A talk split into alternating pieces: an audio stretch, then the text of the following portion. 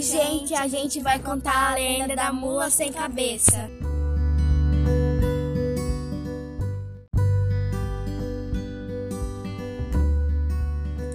Contasse que se uma mulher dormisse com um namorado antes do casamento, ela poderia ser enfeitiçada e virar uma mula sem cabeça. Essas versões estavam ligadas às tradições das famílias, que buscavam o controle dos relacionamentos amorosos de suas filhas. Era uma forma de mantê-las dentro dos padrões morais da época.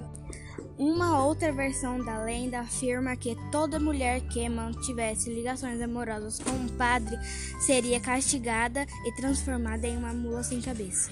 Essa lenda essa lenda tinha nossa, essa lenda tinha como objetivo, um objetivo de intimidar as mulheres que queriam manter um relacionamento amoroso com os sacerdotes da Igreja Católica.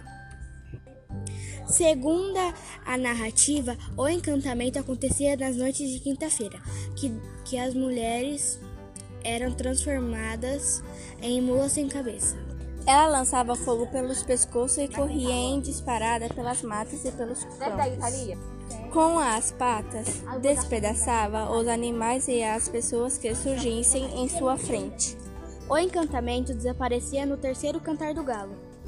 Nesse momento, a mulher voltava a bar de vez com encantamento que recaia sobre a pecadora. Alguém deveria arrancar os freios da mula ou furá-la com algum objeto.